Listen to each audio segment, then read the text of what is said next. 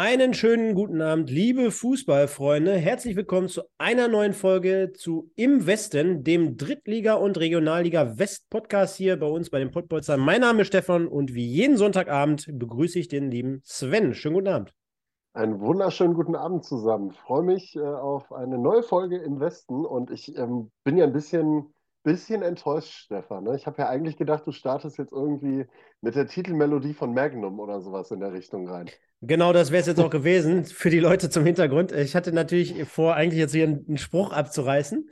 Äh, der wäre jetzt gerade noch gekommen. Ich war jetzt gerade ein bisschen unter Druck und habe es dementsprechend vergessen, Sven. Aber ja, es gibt na nachher mal wieder ein neues äh, vom äh, Style-Update aus Wuppertal. Da würde ich mal sagen, lassen wir unserer Kreativität völlig freien Lauf. Und wird ja ein etwas längerer Abend heute für uns beide. Du hast dich ja spontan auch bereit erklärt, nachher mal beim MSV Duisburg Podcast zu Gast zu sein, nachdem der Michael gesagt hat, ey, ich bin heute mal raus, ich liege komplett flach. Erstmal schöne gute Besserung, schöne gute, gute Besserung an dieser Stelle.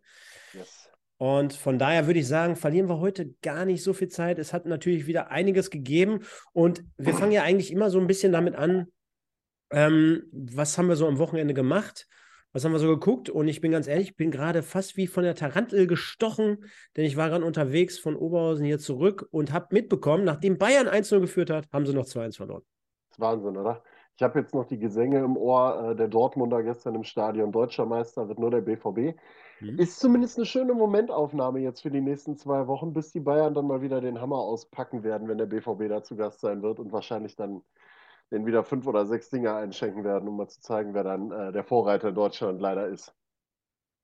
Ja, wird auf jeden Fall spannend zu beobachten sein. Und ja, du sprichst an, ne? Länderspielpause. Und das wird äh, wahrscheinlich Bayern München doppelt und dreifach ärgern, wenn sie dann jetzt ausgerechnet zwei Wochen am Stück hinten dran stehen. Mhm. Aber vielleicht nochmal ein ganz kurzes Wort auch äh, schon, schon Kracher-Auslosung jetzt in der Champions League gewesen, ne? Ich habe gesagt, also wenn die Bayern jetzt Champions League-Sieger werden, mehr als verdient. Dann gibt es, ja. glaube ich, ich glaube, es gab noch nie einen Nein. verdienteren Champions League-Sieger dann. Also, das ist ja quasi so aufbauend, wie es nur geht, so mit ja. Endgegner und hast du nicht gesehen. Ich, ich würde sogar so weit gehen, dass ich sagen würde, wenn es im Finale jetzt beispielsweise Neapel wäre, als Nummer so reingeworfen, weil die ja jetzt gerade auch derzeit steil gehen mhm. und hoch gehandelt werden, als mittlerweile ja gar kein Geheimfavorit mehr. Aber dann ist das für mich wirklich so komplett aufbauend, ne? So ein angeschlagenes Paris, dann so ein unvollendetes Manchester City, bis hin zu den Königlichen, die es eigentlich jedes Jahr gewinnen gefühlt. Und dann mit dem Außenseiter am Ende noch, das wäre schon echt krass. Und, und, und, den Außenseiter hast du ja so oder so. Also der Baum ist ja genau so aufgebaut, dass du tatsächlich am Ende einen Außenseiter im Finale stehen hast. Und ja. äh, da bin ich gespannt drauf. David gegen Goliath haben wir dann in jedem Fall bei der Champions League, können wir uns drauf freuen. Dann lösen wir mal auf. Was haben wir denn dieses Wochenende so gemacht? Also Was ich, ich, ja. ich kann es kurz halten. Ich habe gestern äh, oder ich war dieses Wochenende mal nicht im Stadion, nachdem ich in den letzten Wochen eigentlich gefühlt immer irgendwo war. Ähm, habe mir das Spiel gestern Duisburg gegen Ferl angeguckt am Fernseher und darüber sprechen wir ja gleich noch. Mhm. Und ansonsten war es das ein bisschen ruhiger dieses Wochenende. Klar, Sportschau, Geschichten und Sportstudio, aber ja, ein bisschen ruhiger. Ja, bei mir war es am Ende des Tages äh, drei Spiele über die 90 Minuten. Ähm, alleine erstmal Wuppertal gegen den SV Röninghausen. Ich habe es kommentiert natürlich. Ähm, deswegen da natürlich im Einsatz, habe mich natürlich auch über die dritte Liga und die Regionalliga schlau gemacht und mir da ein bisschen was reingezogen, ganz klar. klar natürlich, natürlich so ja, wie klar. das zu einer guten Vorbereitung gehört. Ähm, Dortmund gegen Köln eben schon mal angesprochen, die Dortmunder, die sich da zeitweise einen Rausch gespielt haben. Und dann, ich habe ihn mal wieder live und in Farbe gesehen, er hätte fast sogar noch ein Tor erzielt. Lex Tiger Lobinger tatsächlich beim ersten FC Kaiserslautern zu Gast beim SV Darmstadt. Ich musste automatisch an unseren Tiger denken, der, glaube ich, auch heute wieder hier am Start ist, wenn ich das eben irgendwo mal gesehen habe. Wenn nicht, dann äh, Schande über sein Haupt, äh, dass er heute mal nicht mit dabei ist, wenn er heute schon mal explizit erwähnt wird. Ne? Definitiv. Also, gibt wieder vieles zu besprechen. Pickepacke volles Programm haben wir gleich hier am Start. Und da würden wir mal mit unserer absoluten ja, Lieblingskategorie auch starten, denn die nennt sich, oh, ich sehe gerade, wir gehen nochmal einen Schritt zurück. Erstmal, wie immer, natürlich schönen guten Abend an die Leute da draußen und das dürfen wir natürlich nicht unterschlagen. Ich werde auch den Chat hier nochmal mit reinbringen, sodass ihr voll in die Tasten hauen könnt. Darüber hinaus immer wieder so ein kleiner Wink mit dem Zaunfall. Es wäre immer super, wenn wir jede Woche hier über 100 Likes bekämen von euch. Das wäre wünschenswert, das wäre super. Und da wollen wir mal jetzt in den nächsten Wochen, wenn es jetzt hier zum Schlussspurt in der Liga geht, mal gemeinsam, Sven, ich glaube, das ist ja so ein bisschen das Stichwort, gemeinsam darauf hinarbeiten. Also, ja, wir haben schon Fall. einige hier am Start, ne? Äh, den Andreas, den Pascal, den Stiche, den Matthias, den Pengol, Frenkel, Andreas, guten Namen, Matthias, Moritz, MSV und, und, und. Also, haut kräftig in die Tasten, ihr seid mit am Start. Und dann reden wir natürlich wie immer unser, über unseren Kollegen Lerche, Sven. Yes. Dennis Goes Social. Da haben wir ja in den letzten Wochen so vieles äh, von mitbekommen, so vieles gehört. Er hat für Furore gesorgt. Jetzt können wir ja mal vorwegnehmen und den ganzen Fanclub da draußen leider so ein bisschen den Wind aus den Segeln nehmen. Wattenscheid hat zum einen A verloren ja. und B hat Dennis Lerche heute gar nicht mitgespielt. Deswegen war mir fast klar, dass Wattenscheid verliert. Ja, äh, also Verletzung oder nicht. Ist ein ungeschriebenes Gesetz. Ja, ja, also wenn Dennis Lerche nicht spielt, dann äh, sieht es meist mau aus, obwohl sie lange mitgehalten haben. Kommen wir gleich nochmal zu. Ähm, aber ich meine, fünfte oder zehnte, fünfte Gelbe müsste es, glaube ich, gewesen sein, weswegen er gefehlt hat am Ende des Tages. Aber dafür ist äh, sein Social Media Game ein wenig durch die Decke gegangen, nachdem er letzte Woche noch bei 437 Followern stand. Äh, ich habe gerade parallel nachgeguckt, 502. In Mei. einer Woche mal eben 70 Leute mit dazugepackt hat, wir haben ja gesagt, so ein bisschen Social Media Game muss er natürlich auch betreiben. Das haben wir ihm auch gesagt. Ein bisschen Stories und auch mal einen Beitrag hier und sowas in der Richtung. Ne? Hält er sich so langsam dran, es kommt ein bisschen was, sorgt dafür. Also von daher, Dennis Lerche 38 auf Instagram. Der Typ ist es in jedem Fall wert. Es macht ziemlich viel Spaß und für mich weiterhin einer der Spieler, die wirklich kaum einer so wirklich in der Regionalliga auf dem Radar hat äh, der aber richtig abliefert. Also ich habe es letzte Woche gesagt, 17 Spiele, 11 Tore und das bei Wattenscheid. Geile Quote. Ich lehne mich mal weit aus dem Fenster und sage, Dennis Lerche wird auch nächstes Jahr noch in der Regionalliga spielen, wenn er selber Lust hat. Also ja. wir wissen ja, Dennis Lerche bestimmt selber, wo er nächstes Jahr spielt. Das ist ne? korrekt. Ne? Das ist äh, nein, aber ich, also wäre ja jetzt vermessen bei einer Truppe wie Wattenscheid, ohne das jetzt böse meinen zu wollen, äh, wenn man dort dementsprechend in aller Munde ist und so aufblüht und für Furore sorgt und entsprechend dementsprechend oder entsprechend dementsprechend auch die Statistiken dahinter aufwirft ja. oder aufweist, dann äh, dürften Angebote zumindest mal auf dem Tisch liegen. Also ich sage es mal so, ich fand es sehr, sehr interessant. Auf der Pressekonferenz vom Wuppertaler SV äh, am vergangenen Donnerstag ist der Name auch schon gefallen. Also mhm. äh, zusammen mit einem Kollegen vom SV Strahlen ist der Name Dennis Lerche äh, bei Stefan Küsters dann auch gefallen. Stefan Küsters hat sich so ein bisschen in Schweigen gehüllt dazu, aber ähm, ja, es ist auf jeden Fall, glaube ich, schon mal eine coole Anerkennung, wenn du dann in dem Atemzug bei solchen Vereinen in der Regionalliga genannt wirst. Und hat er ja auch schon gesagt, sein Ziel ist es ja auch mindestens mal Regionalliga weiterzuspielen, noch ein bisschen bisschen durchtrainierter zu werden und dann richtig steil zu gehen. Das ist so der Plan. Solange der Bauch ihn nach vorne trägt, sagen wir mal so.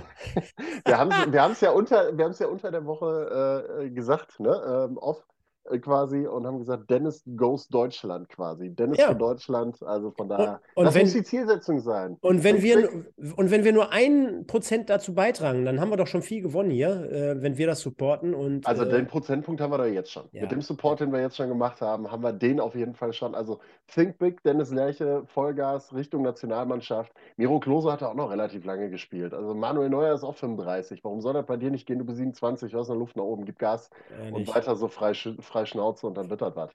Im Westen des Tages heißt unsere. Kategorie, wo wir ja jede Woche einen Spielern, äh, einen Spieler aus vier Nominierten, zwei aus der Regionalliga West und zwei aus der dritten Liga hier vorstellen, zum Wählen freigeben und daraus heraus einen Spieler quasi küren. Ich fange heute mal an. Meistens lasse ich dir den Vortritt. Mhm. Ich gebe mal meine beiden Nominierungen ab. Ihr könnt schon in einem Vorschaubild hier erkennen. Das ist zum einen der Kollege Meissner mit mhm. zwei Toren bei Viktoria Köln unterwegs gewesen am Wochenende, am Freitag in einem, ja, für zumindest den Gegner komplizierten und wichtigen Spiel. SV Meppen, dementsprechend auch Meppen geführt, glaube ich, 1-0. Dementsprechend äh, das Ganze gedreht. Meißner mit zwei Toren. Robin Meißner übrigens der Vollendung mal dazu gesagt, vom HSV, glaube ich, immer noch ausgeliehen. Äh, soll äh, den Status Talent irgendwann vielleicht mal ablegen, ist jetzt gerade im Weg über die dritte Liga gegangen, war maßgeblich daran beteiligt, freut mich für den Jungen und äh, dementsprechend eine Nominierung wert. Und Sven, jetzt könnte man sagen, Mann, macht er es sich hier jede Woche Sonntag immer leicht und einfach. Ähm, ich habe eigentlich damit geliebäugelt, Alabakir hier reinzuwerfen, aus mhm. folgendem Grund. Äh, Duisburg mit zehn Mann gegen Ferl. Ähm, Bakir mit dem 3 zu 3 Ausgleichstreffer, worüber wir ja gleich nochmal ausführlicher sprechen wollen werden. Ähm, jetzt gerade, wo ich es aber so sage, um das auch mal wirklich ein bisschen vielleicht objektiver zu gestalten heute Abend, ich, ich schwenke spontan um. Oh, okay. Komple komplett schwenke ich jetzt um. Und nehme den Kollegen Tom Bark von, von der S, vom, vom Sportverein Ferl. Vom Sportclub Ferl. So. Sportclub Ferl, bitte. Sportclub ja. Ferl, genau. Der hat gestern zwei Tore gemacht für den, für den Sportclub. Kommt aus Essen, ist gebürtiger Essen, also auch hat hier so eine Verbindung in den Pott und war dementsprechend zweimal zur Stelle. Deswegen nehme ich den Kollegen Bark. Okay, also zwei Doppelpacker, die du mit da drin hast. Ähm, kann ich ehrlich gesagt in äh, diesen Tagen in der Regionalliga West trotz durchaus einiger Tore gar nicht so ganz mithalten, muss ich ehrlich gesagt gestehen. Ich will, ich mache das übrigens jetzt gerade live. Übrigens mal, bevor sich gleich einer echauffiert oder sowas und sagt, der Sven, der säuft hier Alkohol in der Sendung oder sowas. Nein, Freunde, das ist, ich weiß nicht, ob man es erkennen kann. Irgendwo steht da 0,0 und sowas in der Richtung. Also ich habe es mal, ich habe es irgendwo, irgendwo im tiefsten Kühlschrank gefunden und habe mir gedacht, komm, wird heute ein langer Abend. Versuch muss, muss aber dazu sagen, heute mal ausnahmsweise nicht. so, sonst ja. Nein, es ist tatsächlich, also wir sind heute, es wird ein langer Abend, es ist ein 0-0er, es ist alles gut, ne? Also muss passen. So. Und worauf ich jetzt hinaus wollte, ist, ich habe ähm, in meinem Investen einmal den Kollegen Andrew Wooten von Preußen Münster mit drin. Der hat nämlich in den letzten, äh, lass mal überschlagen, sieben Pflichtspielen vier Tore gemacht ähm, warte mal, nochmal nachlegen. Plus fünf sind äh, neun, neun Scorerpunkte in den letzten sieben Spielen verzeichnet. Wahnsinn. Und hat davon im letzten Spiel gegen Lippstadt ein Tor selber gemacht und war an beiden Toren, an den beiden weiteren Toren maßgeblich beteiligt und Vorlagengeber dabei. Also der ist, erlebt auch gerade seinen dritten Frühling bei Preußen Münster und ganz, ganz wichtig aktuell für die Preußen. Wenn Gerrit Wehkamp mal nicht heiß läuft, dann ist es Andrew Wooten, ähm, die beiden sorgen momentan einfach dafür, dass die Maschine läuft und dass die Sieg um Sieg einfahren und einfach Richtung Aufstieg marschieren. Deswegen Andrew Wooten. Und auf der anderen Seite ähm, war es nicht ganz so einfach, aber ich bin, ich habe es mir auch ein bisschen einfacher gemacht jetzt, äh, ähnlich wie Stefan. Ich habe den Kollegen Sebastian Patzler nominiert. Ähm, das hat folgenden Hintergrund. Sebastian Patzler gestern im Spiel gegen Rödinghausen zu Null geblieben, gute Leistung abgeliefert, auch mit einer riesigen Parade gegen Damian Marketa, den 1 zu 1 Ausgleich verhindert. Hat ein bisschen spekuliert dabei, ja, aber am Ende hat er den Ball dann auch gehalten, als Marketa frei vor ihm war. Also von daher alles gut.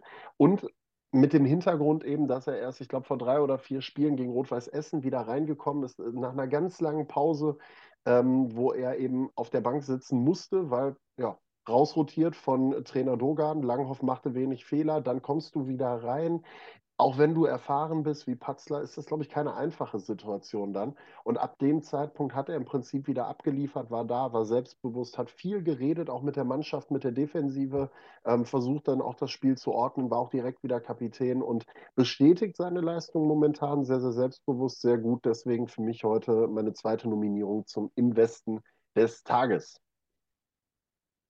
Ja, ich sehe gerade, der hat es gar nicht genommen. Ähm, ja, mach du mal weiter. Ich will mal gerade eben auf eine Frage, also erstmal nochmal einen Abend an alle, die da sind. Äh, Freue mich. 46 aktive Zuschauer, gehen natürlich mehr Likes, Freunde. Ne? Also 46 Leute, die uns aktuell zugucken mit einem aktiven Account, 13 Likes, da geht noch ein bisschen mehr. Gerne hoch. Ähm, und ansonsten, da gibt es eine Frage, Andreas Frenkel. Da gehen wir gleich mal drauf ein, wenn wir den Drittliga-Part machen. Äh, was sagt ihr zu den drei Gerüchten, was die Stürmersuche bei RWE betrifft? Also, ich habe das Ganze heute auch schon gelesen kommen wir nachher zu. Sehr, sehr interessantes Thema. Ich glaube, es spricht so ein bisschen auch für sich, dass ähm, Christoph Dabrowski gerade äh, Felix Bastians als Stoßstürmer ausprobiert hat. Aber das sehen wir uns gleich an. Und wenn Stefan gleich fertig ist mit, äh, dem, mit der Umfrage zum Investen des Tages, dann starten wir auch rein und äh, fangen wieder an, so wie wir das letzte Woche gemacht haben, wo wir gesagt haben, der Spannungsbogen ist ganz geil, mit der Regionalliga West und gehen dann hinterher in die dritte Liga über, wo wir dann eben auch äh, mal einen Fokus werfen auf den RWE, auf äh, MSV und so weiter. So, Sprite ist es übrigens tatsächlich nicht. Es ist offiziell Heineken 0,0, aber ja, es sieht zumindest aus wie Sprite. Gebe ich recht. So, alles drin, ihr könnt abstimmen. Legt los. Alles klar. Und dann würde ich sagen, fangen wir mal mit der ersten Partie an.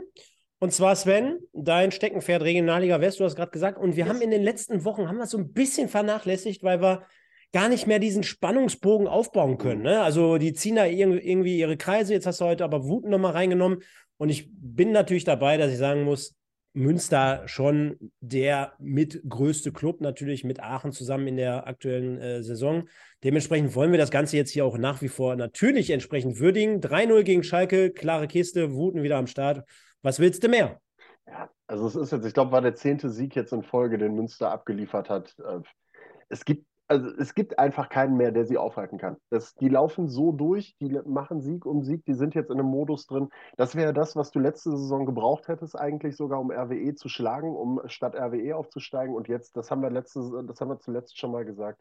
Dieses eine Jahr tat nochmal gut, um wirklich jetzt auch gefestigt aufzusteigen. Hätte sich Schalker sogar noch höher weghauen können, im Prinzip, wenn äh, Novakovic im Tor der Schalker nicht wirklich einen richtig starken Tag erlebt hätte. Und ähm, ganz souverän, wie die letzten Spiele immer. Also ja, du hast mal ein Spiel gehabt, da liegst du mal hinten, dann drehst du das Ding wieder, da brauchst du so ein bisschen Action, lässt dir die anderen noch mal so ein bisschen dran schnuppern, aber am Ende des Tages, die Jungs ziehen das brutal stark durch und da gibt es auch keinerlei Zweifel mehr daran, glaube ich, in der gesamten Liga, dass Preußen Münster das am Ende macht. Du hast ein Spiel weniger, stehst auf Rang 1 mit elf Punkten Vorsprung. Also da gibt es keine Worte. Und vor allen Dingen, wenn du überlegst, das war jetzt gegen Schalke, da haben sie in der Hinrunde am Anfang noch ein bisschen schwierig gegen ausgesehen. Da gab es dieses abgebrochene Spiel wegen Gewitter. Und äh, da lag man hinten, im Nachholspiel lag man dann auch erstmal hinten. Das hat man dann wieder drehen können und jetzt souverän 3-0. Jetzt gibt es nächste Woche noch das Nachholspiel gegen Bocholt am eigentlich spielfreien Wochenende. Dann kannst du von 11 auf 14 Punkte weggehen. Also, was willst du da noch sagen? Eigentlich gar nichts, außer dass wir uns ja schon darauf festgelegt haben, dass die Kollegen dort aussteigen werden. Und ich würde sagen, kommen wir mal zur wahrscheinlich spektakulärsten Partie am Wochenende. Boah.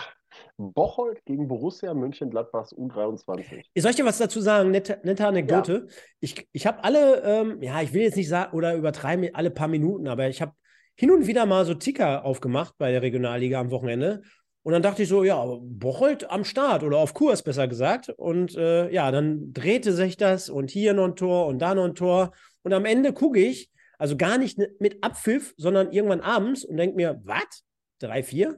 Wahnsinn, Wahnsinn. Also wirklich ein Spiel, was hin und her gegangen ist ähm, wo der, der Abstiegskandidat aus Bocholt ähm, das den Gladbachern auf Rang 2 stehend ja echt schwer gemacht hat. Vor allen Dingen, wenn du dann wieder berücksichtigst, was unter der Woche ja alles wieder in Bocholt passiert ist. Ne? Ich weiß gar nicht, was letzte Woche, was diese Woche mit Markus John? Ich bin mir nicht ganz sicher. Mhm, mh. Aber du hast momentan ein Tohu Wabohu darum. Dann hast du Platz, äh, dann hast du Kevin Grund und André Bugler, zwei Stammspieler und Kevin Grund, ja, gut, den Essen, brauche ich es nicht erklären. Ne? Also das sind, das sind Spieler, die sind eigentlich wichtig, die jetzt auch die Verträge nicht verlängern. Man munkelt ja aus gewissen Gründen.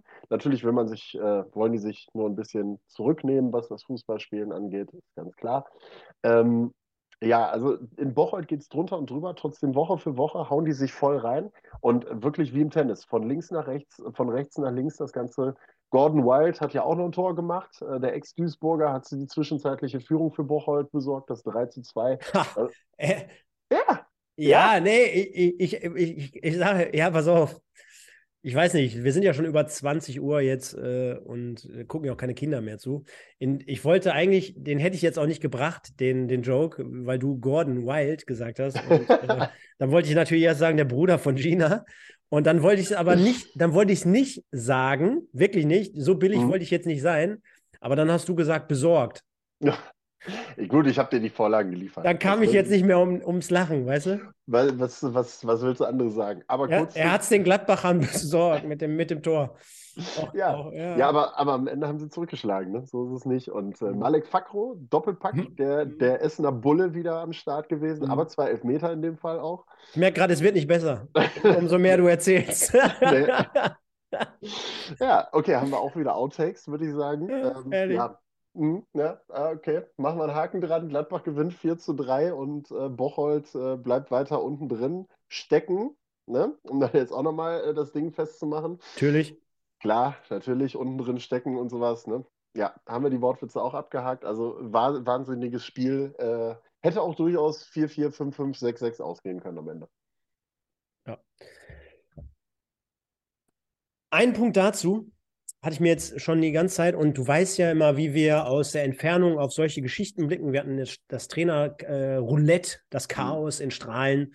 Ich glaube, letzte Woche habe ich eine Anekdote hier auch zu Bocholt gegeben. Ja. Wir beide hatten mal hinter den Kulissen so geschrieben, was wir äh, dort vielleicht vermuten für die Zukunft, was da passieren wird. Aber es ist schon sehr, sehr auffällig, denn du hast natürlich auf höherem Niveau immer wieder Chaos in irgendwelchen Clubs. Das gilt für ein Bayern München, genau wie für Barcelona oder in der dritten Liga mit Rot-Weiß Essen und MSV Duisburg, wo wir speziell drauf schauen. Aber trotzdem, korrigiere mich gerne, wenn wir jetzt einfach mal so Vereine wie Strahlen, Bocholt und von mir aus sogar jetzt nicht ganz so krass, aber auch so Aalen nehmen, mhm. wo du genau weißt, da sind jetzt keine Profistrukturen im Hintergrund geschaffen, ne, sondern die müssen sich dabei beispielsweise auch noch hin, in, entwickeln. Ich kann ja auch aus dem Nähkästchen ein bisschen was zu, zu Strahlen oder zu Homberg auch äh, die letzten drei Jahre erzählen. Das ist natürlich extrem schwierig, immer für solche Vereine nicht nur auf der einen Seite sportlich konkurrieren zu können, äh, Budget, Etat, alles, was da auf sportlicher Ebene zu, zusammenhängt. Dann hast du ja mit Sicherheit gesehen und verfolgt, dass auch Bocholt jetzt den Gästebereich ausgebaut hat. Ist fertig. Nächstes Heimspiel gegen Münster. 1000 Zuschauer, glaube ich, dort zugelassen. Da fing der erste schon an zu meckern. Boah, sind die Stufen nicht ein bisschen zu klein oder zu, zu tief? Ja, gut, lasse ich mal dahingestellt. Aber ein Verein, der quasi aus der Oberliga aus, oder aus dem Nichts kommt, der muss natürlich Strukturen schaffen. Die mhm. müssen sich einspielen. Das dauert Jahre. Da kannst du auch im Hintergrund mal die eine ja. Fußballpersönlichkeit installieren, okay, aber damit ist nicht getan. Ähm, ich sag mal so, selbst wenn du irgendwie ein paar Ex-Profis hast in den Mannschaften, ob jetzt Strahlen, Bocholt oder so, ne, äh, die jetzt sagen, ah, ich gehe jetzt nicht nebenbei arbeiten. Aber was ist mit dem ganzen Umfeld? Also da wird jetzt keiner in der Geschäftsstelle sitzen oder im Fanshop in Strahlen, den, den kenne ich übrigens, äh, die Dame, Samira, schöne Grüße. äh, die wird jetzt nicht den ganzen Tag da irgendwie warten, bis mal einer anruft und dann einen Kartenwunsch entgegennehmen kann, sondern das sind alles so, weißt du, und ah, das macht es insgesamt so schwierig, ne, wenn man so da drauf schaut und sagt, oh, wer ist jetzt da, der, der gekommen ist, ist schon wieder weg. Nächste Woche kommt ein ganz anderer. Der eine weiß gar nicht, mit wem der da gesprochen hat. Und das merkst du halt einfach so, ne? Und von daher. Schwierig. Ja, schwierig. Ja. Schade. Ich glaube schon, dass die Leute sich Mühe geben, aber es fehlt am Ende irgendwie so ein Stück weit auch die Fachkompetenz, glaube ich, ganz einfach. Ist gar nicht ja. böse gemeint. Ja, du siehst es ja momentan in Bocholt. Ähm, Christopher Schorch geht da immer mehr in den Fokus rein, ähm, stellt sich auch der Presse dann gegenüber. Da gab es jetzt, ich weiß gar nicht, wo ich es gelesen habe, die ersten, die behauptet haben, dass er dann jetzt im sportlichen Leiterbereich die Nachfolge von Markus John antreten sollte, könnte oder da reinrutschen soll. Ich glaube, ich war das.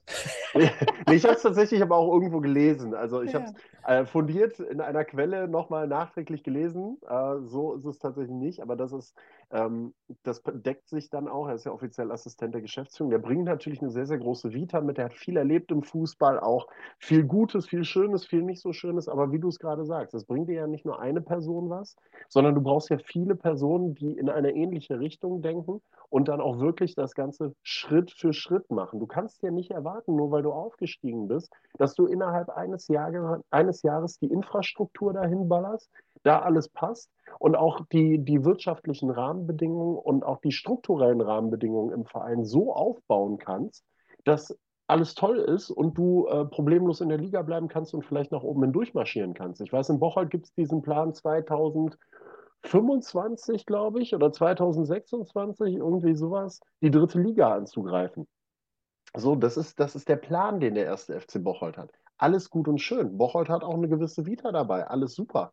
Aber wie gesagt, wenn du nicht die Leute dafür hast und denen auch die Zeit gibst, das Ganze zu entwickeln und vielleicht auch mal den einen oder anderen Rückschlag oder den einen oder anderen Negativaspekt mitzunehmen, ja, dann wird es halt schwierig. Wenn ich jetzt anfange, jedes halbe Jahr die Leute durchzutauschen und das fing ja an, Jan Winking jetzt am Anfang, dann hast du Markus John jemanden, der macht es, dann hast du Sven Schuchart, den schmeißt du nach einem Monat wieder raus, dann übernimmt Markus John wieder eine Doppelfunktion, der jetzt aber auch wieder geht. Das ist also bei aller Liebe, aber da kannst du ja von keiner Nachhaltigkeit sprechen. Da kann dein Pro, dann kann dein Projekt und dein Konzept noch so gut sein, aber du hast ja null Nachhaltigkeit dabei. Und dann kannst du das eigentlich auch schon wieder in die Tonne kloppen. Dasselbe gilt natürlich auch für Strahlen. Vielleicht, vielleicht sieht die Nachhaltigkeit ja zumindest in den nächsten zwei Jahren, hoffen wir es mal, auch noch ganz gut in Wuppertal, im Bergischen Land aus, denn dort kursieren ja auch Gerüchte. Wir haben jetzt in den letzten Wochen schon vermeldet hier bei uns, der Stiepermann, der geht wieder in den Dortmunder Raum, der macht da den äh, Spielertrainer. Dann äh, gibt es ja immer den, äh, das ein oder andere Gerücht um den einen oder anderen. Also dort wird mit Sicherheit sich auch wieder ein bisschen was tun mit Blick auf die Zukunft im Kader. Aber am Wochenende, und jetzt klär mich nochmal bitte übrigens auf, das letzte reguläre Heimspiel in dieser Saison des Wuppertalers, äh, Wuppertaler SV im Stadion am Zoo. Korrekt. Why? Weil der Rasen im Stadion am Zoo endlich mal erneuert wird. Also gefühlt seit Anno Tobak, darunter liegen noch irgendwelche chemischen Altlasten von der äh, Färberei im 19. Jahrhundert, also ganz, ganz tief drunter. Ähm, der Rasen wird jetzt abgetragen, die Altlasten werden in Teilen entfernt, es werden Heizschleifen gelegt, dass man eine Rasenheizung dann leicht installieren kann, wenn man in die dritte Liga aufsteigen würde. Also es werden jetzt strukturell ähm, einige Grundlagen geschaffen. Und vor allen Dingen der Rasen hat es halt wirklich nötig. Ich stand am Samstag wieder auf dem Rasen kurz drauf. Das ist, da brauchst du Gummistiefel. Also du versinkst da drin wirklich. Lukas Demming hat, glaube ich, während der ersten Halbzeit mal seine Schuhe gewechselt, weil äh, da absolut null Grip da war. Ich glaube, die Jungs sind auch einfach froh, dass äh, das jetzt erledigt ist, wobei ich halt auch nicht glaube, dass es jetzt die nächsten drei Heimspiele besser wird, weil du teilst dir dann mit zwei weiteren Vereinen das Stadion Niederrhein in Oberhausen mit Rot-Weiß Oberhausen und heute hat da der BVB auch wieder gespielt. Also von daher weiß ich nicht, ob der Rasen bis zum Saisonende noch viel besser sein wird dann am Ende des Tages. Aber das war der Grund dann, warum das das letzte reguläre Wo, wo wird das dann gespielt? Wo wird das dann? Stadion Niederrhein in Oberhausen. Ah, Oberhausen. Ja, haben wir ja letztens schon gesagt. Demnächst genau. hier volle Kapelle, alle in Oberhausen. Genau. Der MSV, der KfC Uerdingen, Sportfreunde Lotte, der machen einfach, Borussia Dortmund 2. Genau, machen wir doch einfach ein Regionalliga-West-Turnier im Stadion Niederrhein. Alle Mannschaften rein und dann spielen sie alle nur noch da oder sowas. Also wenn der Rasen das kann, Chapeau. Äh, was noch nicht steht, ist, wie, wie dann die neue Saison aussehen wird. Also da wird es dann auch diverse Heimspiele noch geben. Man munkelt, dass die Nummer sechs bis sieben Monate dauern wird. Mal gucken, wo es dann weitergeht. Ich, ich, ich sage schon äh, jetzt voraus, der Heinz, der nagelt es trotzdem durch und er wird sich davon nicht irritieren lassen. Ja, ja, doch, das kann, das kann durchaus sein. Das kann durchaus sein. Hat ja am Wochenende wieder getroffen. Aber kommen wir gleich zu. Jetzt haben wir erstmal noch das 1 zu 0 vom WSV gegen SV Rödinghausen. Ja, ähm, ja, Ergebnis sagt eigentlich alles. Also ein Spiel, was kein Tor verdient gehabt hätte, ehrlich gesagt. So ein typischer 0 zu 0 Kick eigentlich ähm, wo der WSV dann einen Angriff dann wirklich mal sauber und gut zu Ende geführt hat. Und äh, Philipp Hanke hat das Ding dann unten links reingenagelt, zweites Saisontor von ihm. Ähm, Soweit, so gut. Beide Teams sich eigentlich ähm, mit ihren Abwehrreihen, also standen sehr, sehr stabil, defensiv, wirklich strukturiert und gut unterwegs, kaum Torchancen des jeweils anderen zugelassen.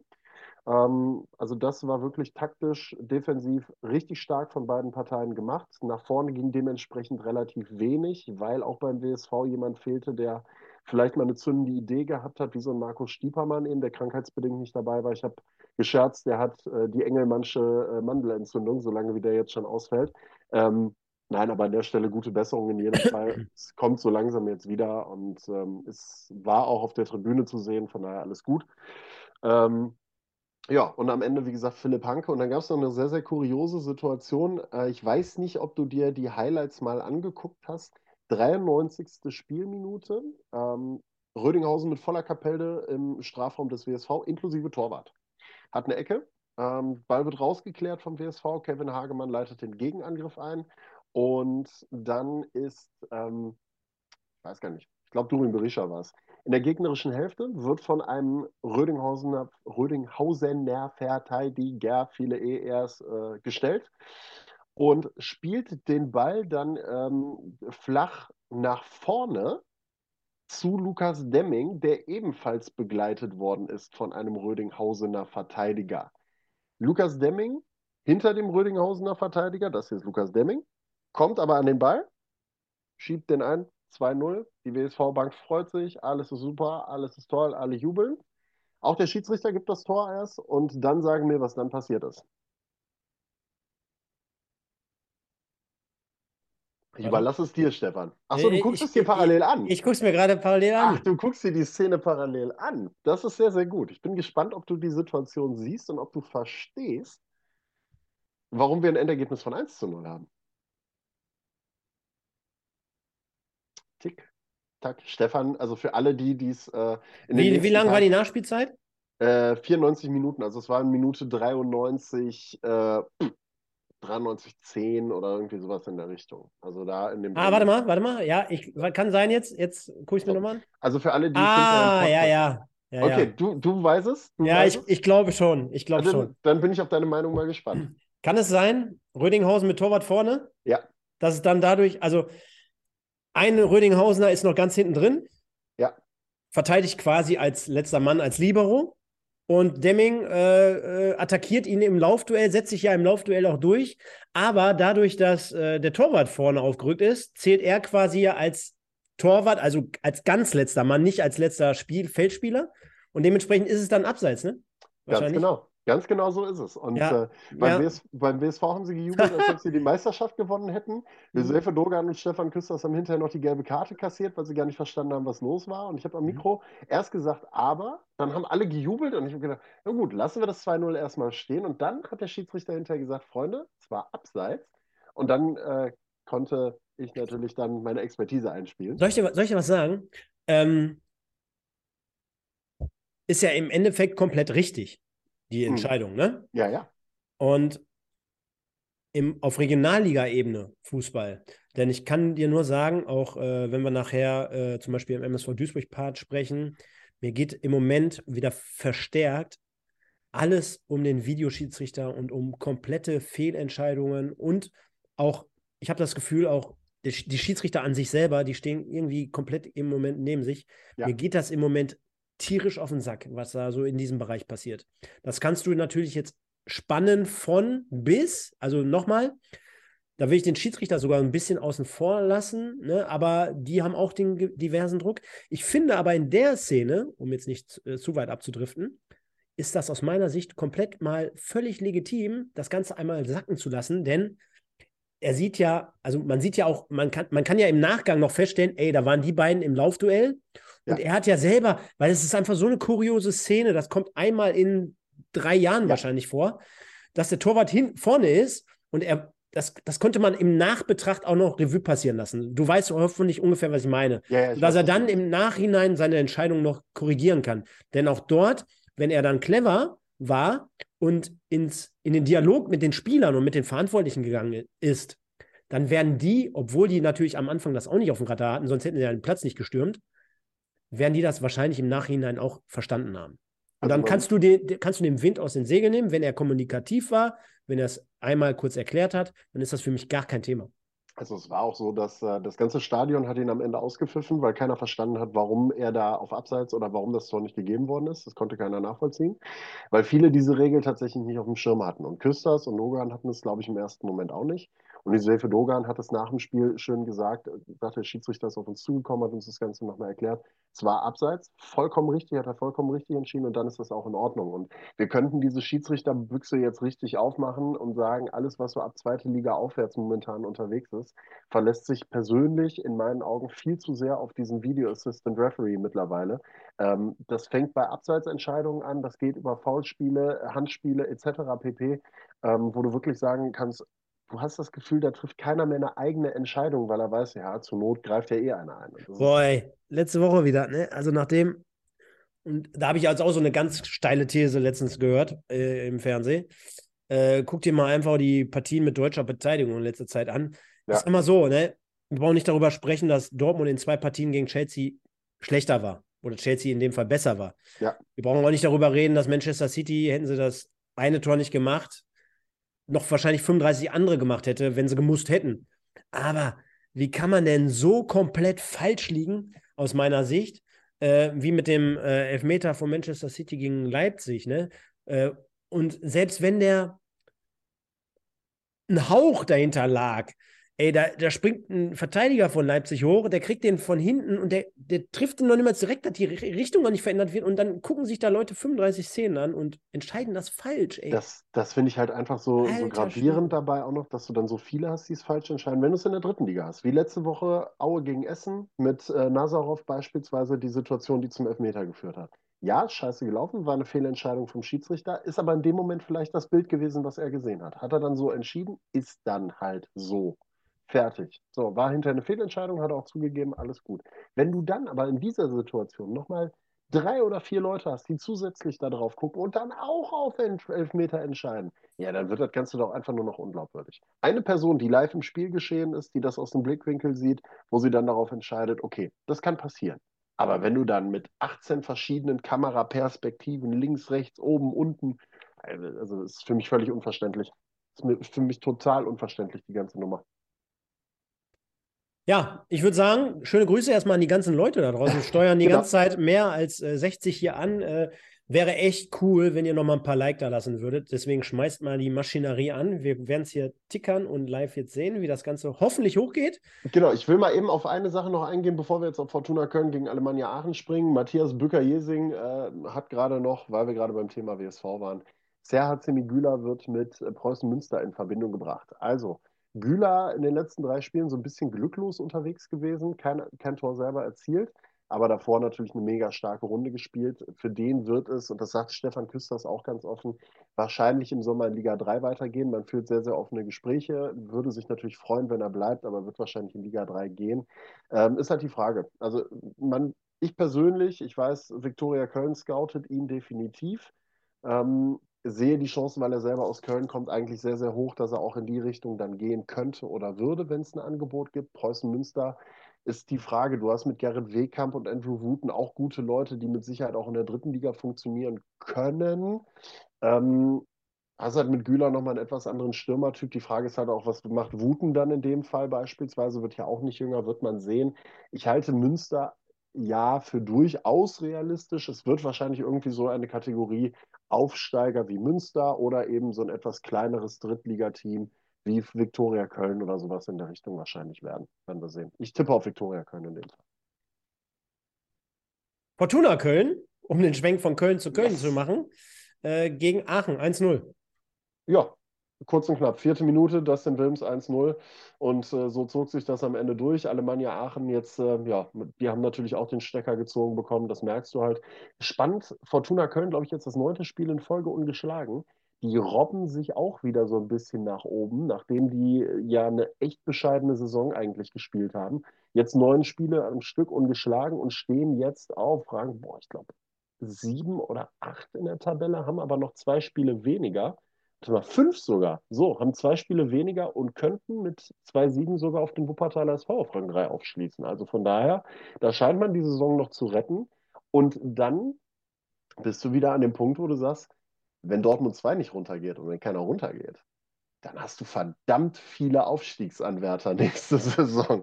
Äh, einer hat es gerade eben in den Chat geschrieben, Hajo Sommers von RWO hat es auch mal reingebracht, man möchte gerne aufsteigen. Alemannia Aachen will aufsteigen, der WSV will aufsteigen.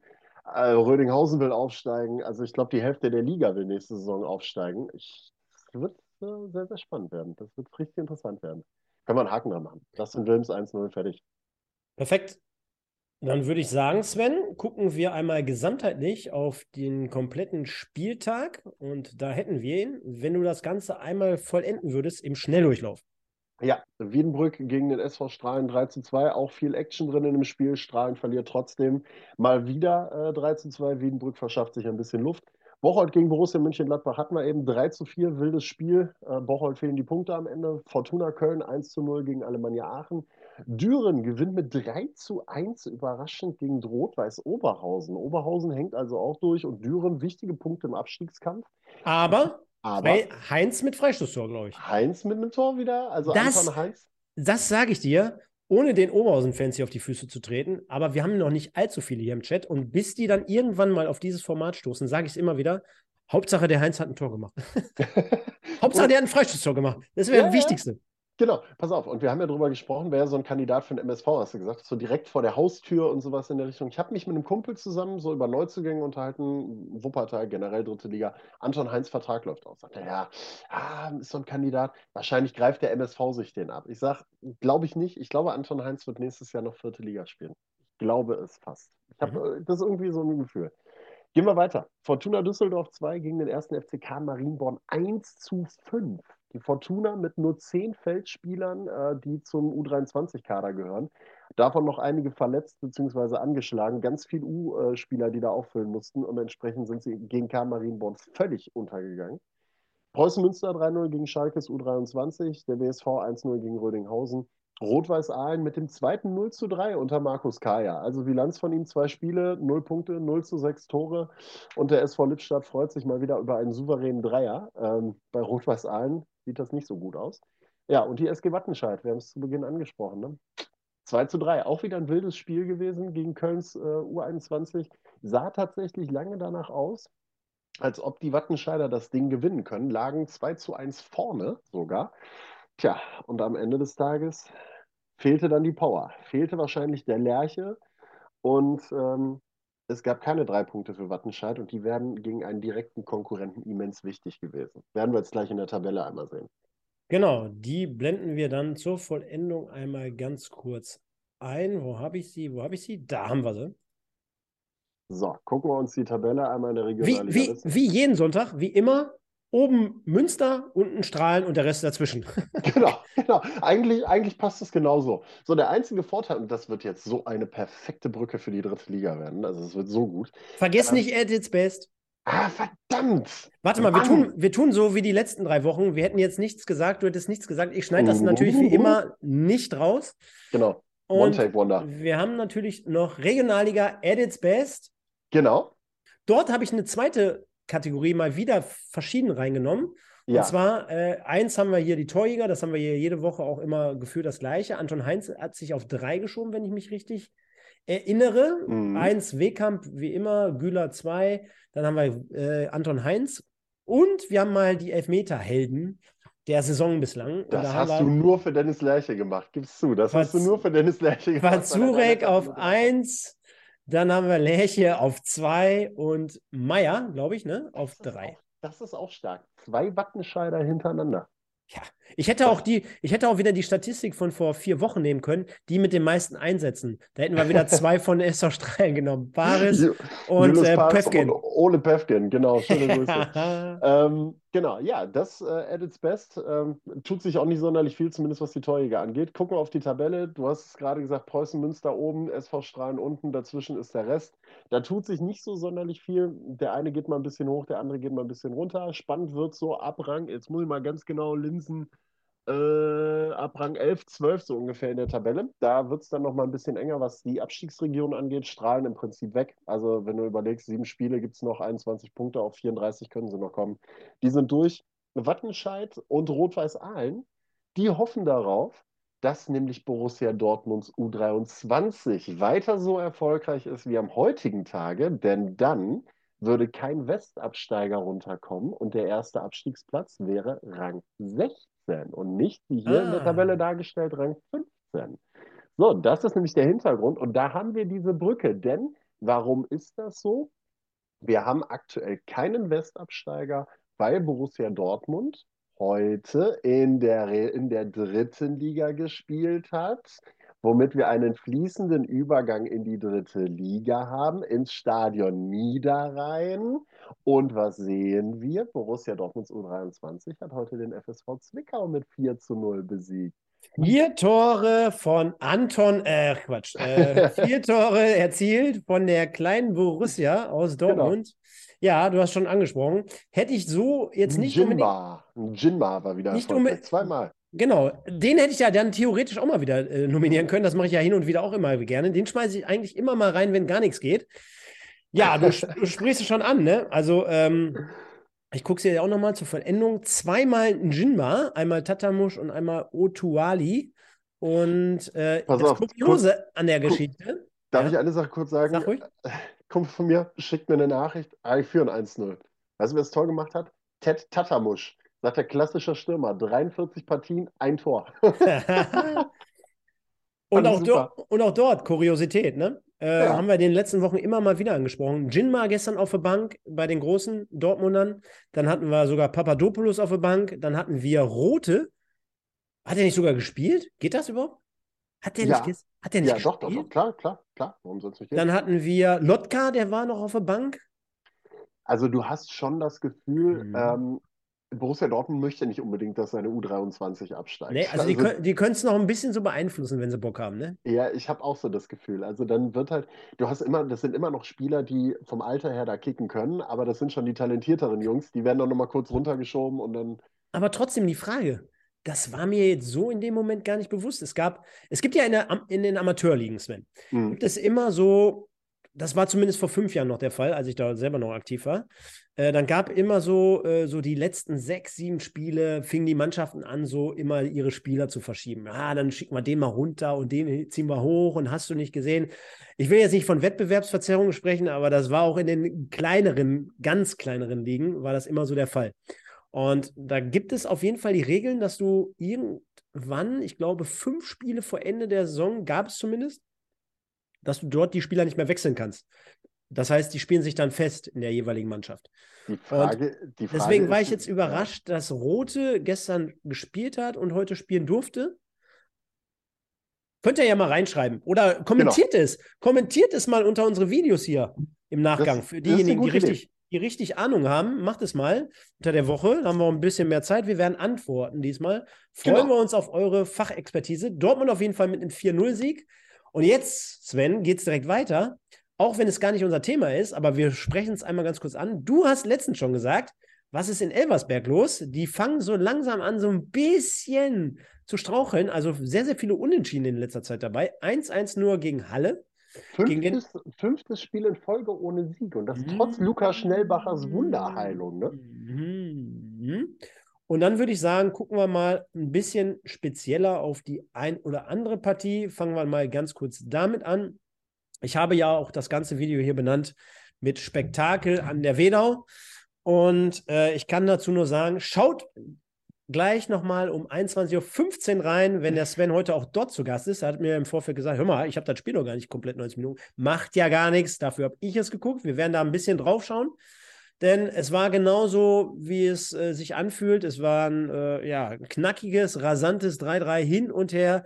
Der MSV heute mit Sicherheit ganz zu Beginn schon der Partie äh, sehr, sehr schnell den Deckel drauf machen müssen ist auf der anderen Seite sehr, sehr, sehr, sehr, sehr, sehr, sehr, sehr anfällig, was Standardsituationen und erst recht das Kopfballspiel betrifft. Sprechen wir aber gleich drüber. Umso mehr freut es wahrscheinlich alle Duisburger Freunde da draußen, die sagen, jo, zumindest mit zehn Mann dann noch gegen Ferl nicht verloren, noch den 3 zu 3 Ausgleichstreffer erzielt. Dann noch von einem Rückkehrer wie Bakir, der auch letztens gegen die ja. Löwen schon das äh, 2 zu 2 gemacht hat und den Punkt gerettet hat. Also von daher freut mich das auf der einen Seite. Ich kann aber gleich nur sagen, hört es euch an, geht mal rein. Es wird das ein oder andere spannende Thema zu besprechen geben. Das kann ich schon mal vorwegnehmen. Oh, ich bin gespannt. Ich freue mich drauf. Also ich Hat er so meine ganz eigene Meinung gleich? Ich bin, ich bin da, ich gehe da ganz unvorbelastet gleich rein in die ganze Geschichte. Ich habe mich ein bisschen eingelesen und so. Ich, ich freue mich drauf. Freue mich drauf gleich. Genau. Und dann wollen wir natürlich hier wie immer so unsere Rot-Weiß-Ecken-Corner aufmachen, Sven. Und ich habe mir was Spezielles mal dazu ausgedacht jetzt gleich. Da kommen wir gleich drauf zu sprechen, denn es wäre jetzt vermessen zu sagen, wir können jetzt hier jede Partie immer zu, für 90 Minuten können wir uns anschauen. Das wäre ein bisschen verrückt, ein bisschen crazy. Ich habe mir natürlich wie immer einen großen Teil angeguckt. Äh, nicht nur die Highlights, sondern auch ein paar Passagen so über das Spiel hinweg und es gibt ja auch immer unsere Social Media Corner. Da können wir uns jetzt gleich das Ganze mal ein bisschen einfach machen, ohne dass wir jetzt von außen heraus irgendwie was bewerten oder kritisieren, weil da könnte man natürlich jetzt auf die Idee kommen.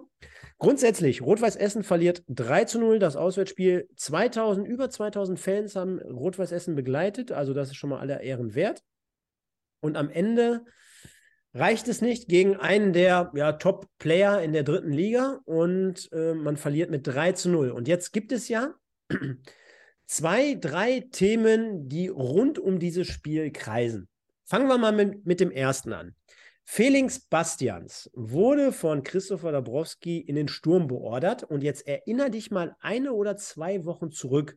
Mhm. Habe ich nicht da das Fass aufgemacht? Hör mal, das fühlt sich alles irgendwie insgesamt stabil, homogen, einigermaßen zumindest an. Ja, mal mit einem Unentschieden, mal mit einer Niederlage, aber du kommst dann mit einem Sieg zurück.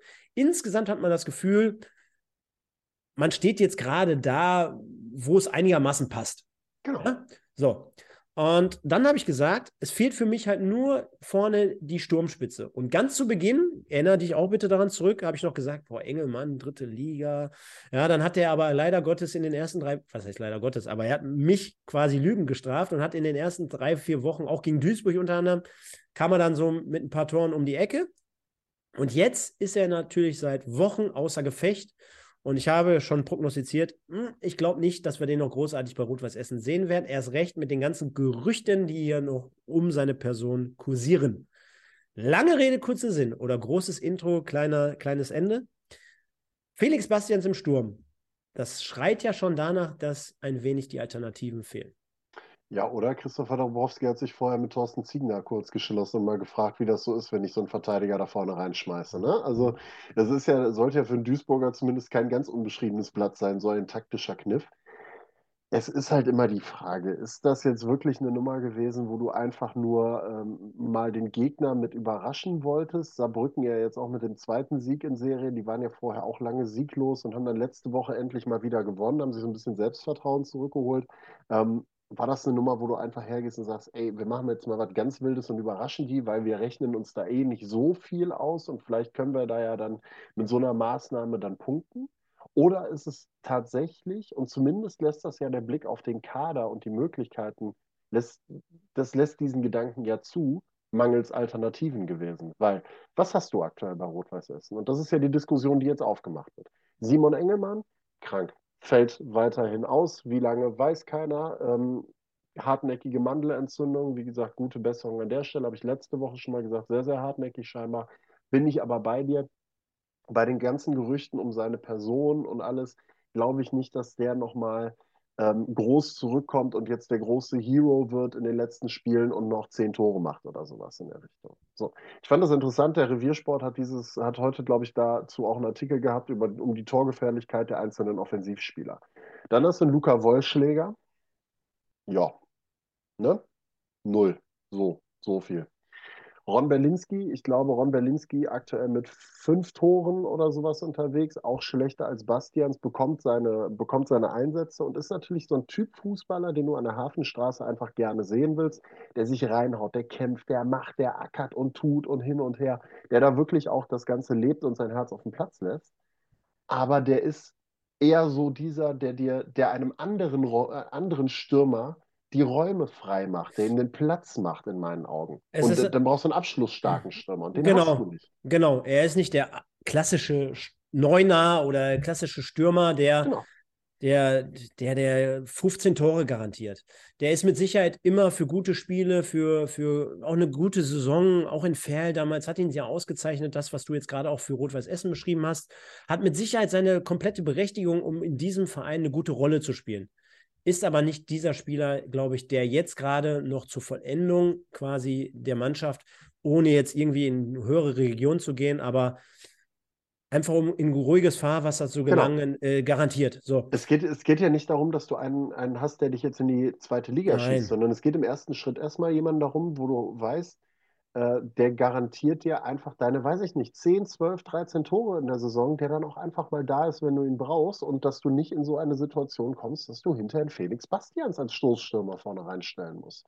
So, und dann hast du, das fand ich im Reviersport auch ganz äh, passend, dann hast du mit Enali und Young zwei Leute, die über außen auch keine große Torgefahr ausstrahlen, die zwar immer mal wieder ihre lichten Momente haben und auch echt teilweise wirklich starke Spiele dabei haben, die aber jetzt auch noch nicht damit glänzen, dass sie äh, zusammen für zehn Tore gut sind oder sowas in der Richtung. Also es fehlt alles in allem in der Offensive wirklich einfach extrem an Torgefahr beim, äh, bei RW.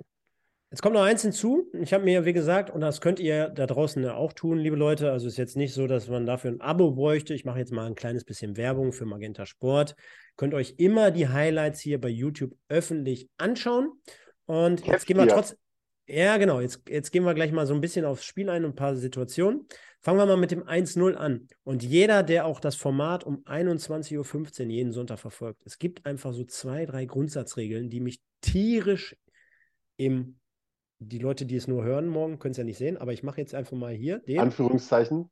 Genau, gibt einfach ein paar Sachen, die stören mich einfach. Dieses, man muss keinen mehr am Pfosten hinstellen. Zwangsläufig. Man muss wenn man, okay, das war vielleicht früher auch so, aber wenn man zurückliegt, äh, man, man setzt nicht mehr auf alles, auf eine Karte, kein, kein, kein, äh, weißt du, äh, die, die Innenverteidiger, die schlagen dann in der 90. noch die Bälle schön von hinten, anstatt die vorne mal reingeschmissen werden. Weißt du, so, so Dinge, wo ich mir denke, hat noch früher ihre Berechtigung und ihr Dasein. Und ja. wenn du jetzt äh, 1-0 verlierst, kann, dann kannst du auch 3-0 verlieren, ist doch wurscht.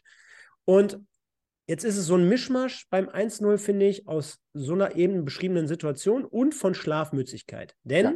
wie kann es sein, dass eine Ecke so kurz ausgeführt wird und dass du den, denjenigen, den Empfänger der Ecke, der kurz ausgeführten Ecke, so außer Acht lässt, dass der mit dem Ball an der Torauslinie und am 16er auf der Kreuzung quasi das finde ich ja noch viel schlimmer. Dass, dass er so viel Platz hat und dass dann erst ab dem 5-Meter-Raum ungefähr jemand rausgeht, um ihn dann zu attackieren und zu stellen. Pass auf.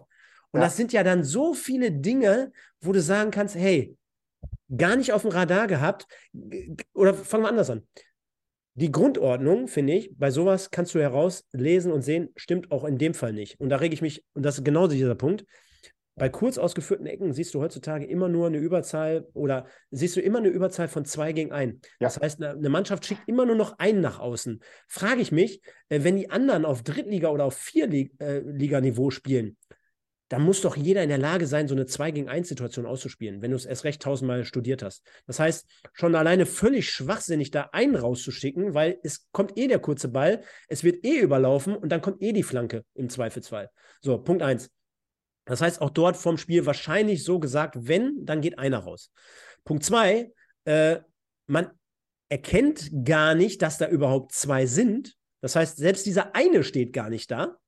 Ja, und dann, Punkt drei, erkennt irgendjemand die Situation, geht dann halt dementsprechend zu, viel, zu spät raus, hatten wir gerade schon bei Punkt zwei aber es kommt auch kein anderer auf die Idee zu sagen, hör mal, da vorne, geh doch mal, oder du, oder ja. irgendjemand nimmt übernimmt Verantwortung. Kommunikation gar nicht gegeben. Und da braucht man sich ja überhaupt gar nicht beschweren, dass man nach zwei, zwei Minuten da 1 zurückliegt. Was ich, was ich dabei viel schlimmer finde, ist, also es gibt ja verschiedene Arten von kurzen Ecken. Ähm, was, was, heißt verschiedene Arten? Eigentlich gibt es immer nur die eine, die, die du auch beispielsweise bei Fer gesehen hast, ähm, ne, die ja auch zum Gegentor geführt hat beim MSV. Äh, Mael Corbos führt die relativ kurz flach, kurz aus, zurück an den 16er, an die 16er-Kante sozusagen gelegt. Das ist ja der Standard. Aber wenn du dann noch in der Situation bist, dass du es nicht schaffst, eine kurze Ecke, die quasi parallel zur Torauslinie an den 16er gespielt ja. wird, zu verteidigen. Das ist eigentlich ein Treppenwitz. Das darfst du gar nicht zulassen, dass so eine Ecke gespielt wird und dann derjenige den Ball auch noch annehmen und eine Flanke schlagen kann. Das ist ein Witz. Ich kann dir nur sagen, wir hätten früher in der Kreisliga, wäre der, der wär Polen offen gewesen. Also wenn er so, wenn er so was meinst du, mein Trainer, ey, hör mal, der wäre komplett raus. auf den Platz gerannt, ehrlich. Der, der hätte mich sofort ausgewechselt. Ja, gehe geh ich, geh ich schwer von aus. Das kannst, also wir reden hier von dritter Liga, du hast es gerade eben gesagt. Aber das sind so Themen, ähm, es viele Dinge, also nur weil es früher gemacht worden ist oder anders, ähm, nicht alles, was früher gemacht worden ist, ist schlecht gewesen. Ne? Ich sage das auch jedes Mal immer, diese Situation, die ich immer häufiger sehe, dass von hinten alles permanent flach rausgespielt werden muss. Alles muss immer spielerisch gelöst werden. Das siehst du in den U-Mannschaften sehr, sehr extrem. Das siehst du aber mittlerweile auch bei anderen Trainern, gerade bei jungen Trainern. Die sind alle immer der Meinung, das muss von hinten rausgespielt werden, weil die laufen ja dann an und dann kannst du die ja überspielen. Wenn du das im Dreieck lösen kannst dann hinterher, dann hast du die erste Angriffsreihe überspielt, dann hast du Platz und und und. Ja, ja. Wenn, dann, wenn deine Spieler aber technisch nicht dazu in der Lage sind, das zu machen, dann verlierst du den Ball und dann fängst du dir auch gerne mal ein. So. Aber einfach mal herzugehen und ein Ding Langholz auf die Tribüne zu kloppen oder einfach mal nach vorne zu püllen, weil es die Situation gerade benötigt.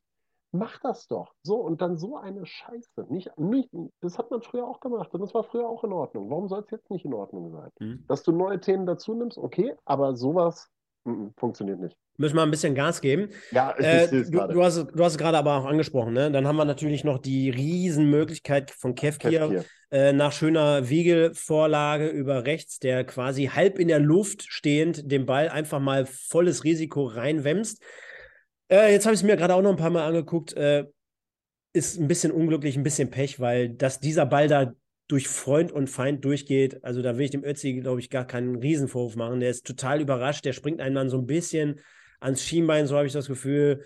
Er springt ein bisschen dadurch weg. Im letzten Moment noch mit der Zehenspitze dran, aber reichte dann halt nicht für Daniel Batz. Dann das 2-0, auch dort. Verlorener gegangener Zweikampf im Mittelfeld. Ähm, da ist übrigens, und das ist entscheidend, äh, das muss man sich mal angucken, Gnase, Torschütze. Mhm. Der gewinnt ungefähr auf Höhe der Mittellinie den entscheidenden Zweikampf im Kopfballduell. Ich glaube, es ist gegen, kann es sein, dass es Eisfeld ist? Weiß ich gar nicht. Äh, gewinnt den Zweikampf auf jeden Fall auf Höhe der Mittellinie und macht dann direkt weiter. Macht direkt weiter, schönes Zusammenspiel, läuft einfach direkt durch und hat dann wiederum auch gefühlt 20 Meter Platz, um sich dann äh, zu sagen, hör mal, ja, irgendwie kommt da keiner, ich, ich schieße dann mal.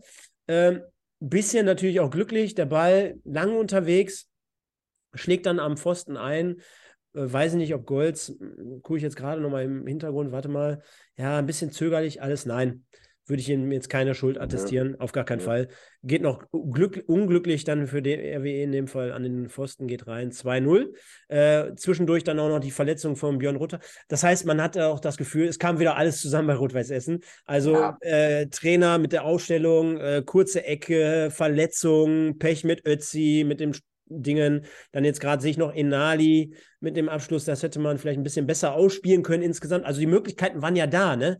Ja. Ähm, Trotzdem, und ich glaube, da können wir einen Haken dran machen, wenn wir da zumindest sagen, Sven, gehört für mich alles irgendwie zum Lernprozess. Ne? Der, der ja. Mannschaft, der Spieler, äh, ich meine, ist ja bis jetzt noch nicht großartig was passiert, weil die Mannschaften dahinter jetzt auch ne, nicht so diesen Druck entfachen.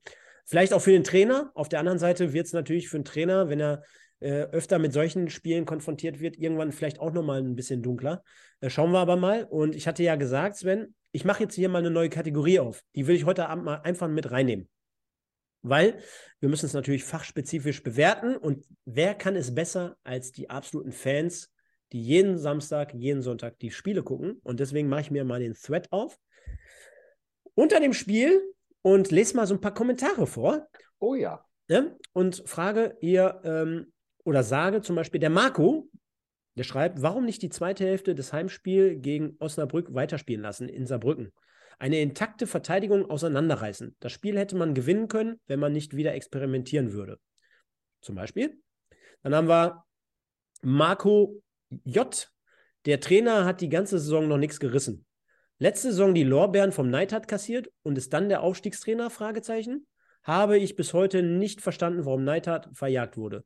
Ich hoffe einfach, dass RWE die Kurve bekommt. Kann man auch so sehen.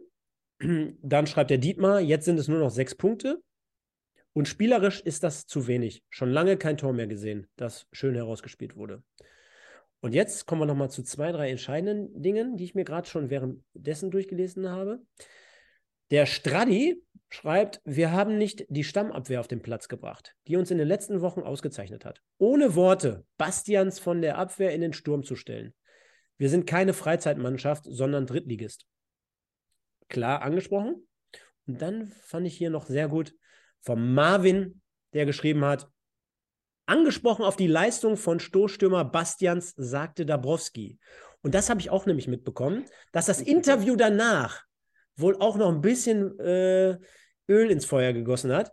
Wir brauchen uns, also Dabrowski sagt, wir brauchen uns nicht über die Grundordnung, Positionierung und darüber, wer wo gespielt hat, unterhalten. Die Niederlage hat andere Gründe, eben dass die von ihm oft geforderten Basics fehlten. Sehe ich geteilt. Sehe ich geteilt, wenn das wirklich so der Trainer sagt. Auf der einen Seite sagen wir, glaube ich, als Fans oftmals, ja, mir ist egal, wer spielt. Ich möchte mich mit der Mannschaft identifizieren können. Die sollen 90 Minuten Gas geben. Aber aus den ganzen Kommentaren höre ich jetzt raus, dass zum Beispiel die zweite Halbzeit gegen Osnabrück, dass die Abwehr der letzten Wochen Stabilität gebracht hat und, und, und. Das lese ich hier aus diesen ganzen Kommentaren heraus. Und wenn wir darüber reden, über Grundordnung, Positionierung und so, ja, dann kannst du vielleicht mal ja, einen gelernten Innenverteidiger mal rechts hinten aufstellen. Oder ja. du kannst auch mal vielleicht einen rechten Verteidiger in die Mitte spielen, äh, stellen. Oder vielleicht sogar auf die Sechs. Irgendwie sowas im Defensiv. Aber einen Abwehrspieler jetzt in den Sturm. Das ist halt, das ist halt genau das. Also für mich gab es da zwei Punkte in den Kommentaren. Zum einen diese Grundordnung, diese Struktur, weil ich persönlich finde das schon ein Thema bei einer Mannschaft, die jetzt noch nicht die Sicherheit in der Liga drin hat, wie vielleicht manch anderer, die noch wirklichen Leistungsschwankungen unterliegt. Da, gerade da ist es eigentlich wichtig, dass du eine Kontinuität hast, dass du eine Stabilität hast. Und die war ja in den letzten Wochen mit dem Abwehrverbund, den man gehabt hat, gegeben. Warum reiße ich dann einen Felix Bastians da hinten raus? Muss jemand Neues auf diese Position packen, nur weil ich ein Experiment wagen will und den jetzt vorne einsetzen will? Schuster, bleib bei deinen Leisten. Mach doch das, was du in den letzten Wochen gut gemacht hast. Ich bin auf der anderen Seite aber auch kein Freund davon, das Osnabrück-Spiel daran zu ziehen, weil das wieder andere Gegebenheiten sind. Ne? Mit Kein Hafenstraße 17.000. Kein Thema. So. Aber wir haben jetzt auch noch gar nicht darüber gesprochen, dass auch Götze hinten in der Dreierkette gespielt hat. Auch das, ja. Auch das kommt neu hinzu. Das hat er diese Saison auch, glaube ich, nicht oft gemacht. Äh, Gar nicht wahrscheinlich. Also, da muss man sich zumindest diese Fragen stellen oder gefallen lassen. Also, ich sag mal so, wenn es gut geht, ist immer gut, aber wenn es in Dann solchen Fällen sie. schlecht geht, Ja. dann schlecht. Und du hast vorhin den Joke gebracht mit äh, Duisburg und mit Sebastian May. Ich sage dir, der MSV hat an dem Tag zu Hause gespielt, was schon mal grundsätzlich was anderes ist. Ja. Zu Hause oder auswärts, mit welcher Wucht und mit welcher Wucht auch die Hafenstraße vielleicht in so einem Spiel gegen Saarbrücken gewirkt hätte. Punkt eins. Und der MSV hat nicht gegen eine spielstarke und gegen eine ja, sehr, äh, ja, wie soll ich, quirlige Saarbrücker Mannschaft gespielt, sondern der MSV hat in dem Spiel gegen, äh, wo bei, im Mai vorne gespielt hat, zu Hause gegen Zwickau gespielt. Ja.